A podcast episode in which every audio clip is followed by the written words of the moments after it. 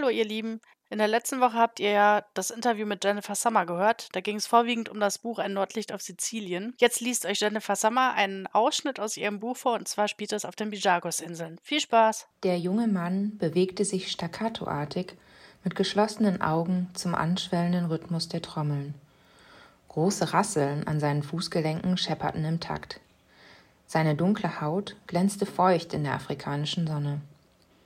Die Passagiere der Golden Crown schossen Fotos, manche wippten schüchtern mit. Die Dorfbewohner, die nicht tanzten oder musizierten, musterten die Besucher mit verschlossenen Mienen. Einige standen in den Eingängen ihrer Lehmhütten, bereit, sich jederzeit ins Dunkel der Bastdächer zurückzuziehen. Vielleicht hatten manche noch nie einen Europäer in Funktionskleidung gesehen. Schließlich gehörten die Bijagos-Inseln zu den am wenigsten besuchten Regionen der Welt. Wenn McDonalds da ist, bist du zu spät dran, hatte ein Vielreisender einst zu mir gesagt. Als Kind der späten 80er war ich bisher an jedem Ort zu spät gewesen. Hatte nur noch mit glühenden Ohren den Erzählungen von damals lauschen können. Doch in diesem Dorf war der nächste McDonalds weit weg. Hier gab es noch nicht einmal einen Supermarkt. Ich war just in time. Als das Ziel auf dem Routenplan aufgetaucht war, hatte ich erst einmal recherchiert, aber es gab nicht viele Informationen über den Archipel vor der Küste Guinea-Bissaus. Gemerkt hatte ich mir den Voodoo-Glauben und das Matriarchat. Die starken Frauen faszinierten mich.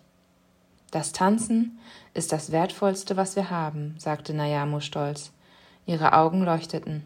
Die junge, schlanke Frau strahlte, seit sie uns am Strand begrüßt hatte. Aufrecht hatte sie dagestanden, im schwarzen Spitzen-BH und Bastrock und eine riesige Portion Lebensfreude versprüht. Ich hatte mich sofort mit ihr verbunden gefühlt. Wir waren beide Botschafterinnen unserer Kohorten, verantwortlich für diesen historischen Moment der Völkerverständigung. Etwas Kühles berührte mich am Arm. Ich sah mich um.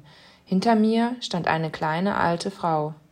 Ihre stechend blauen Augen lagen tief in ihren Höhlen und nahmen mich sofort gefangen. Sie bedeutete mir zu folgen, drehte sich abrupt um und lief los. Ihre Aura schien mich mitzuziehen. Mein Herz klopfte. Der Schweiß rann mir über die Stirn. Kurz blickte ich mich zu Nayamo um, doch sie schien nichts bemerkt zu haben. Ich ging der Frau nach bis zu einem ausladenden Baum, der große gelbe Blüten trug, und musste mich bücken, um unter seine dichte Krone zu gelangen.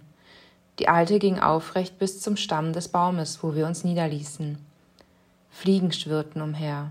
Die Musik war leiser geworden. Stattdessen hörte ich das fremde Zwitschern der Vögel. Ein metallischer Geschmack breitete sich in meinem Mund aus.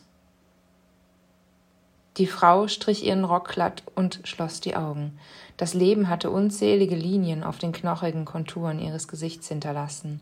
Um ihren Hals hing eine Kette aus Tierknochen. Mein Herz schlug immer noch zu schnell. Ich schloss ebenfalls die Lider, um zu mir zurückzufinden, und versuchte ruhig zu atmen. Plötzlich hörte ich ihre Stimme nah an meinem Ohr. Ich sehe deine Seele, raunte sie.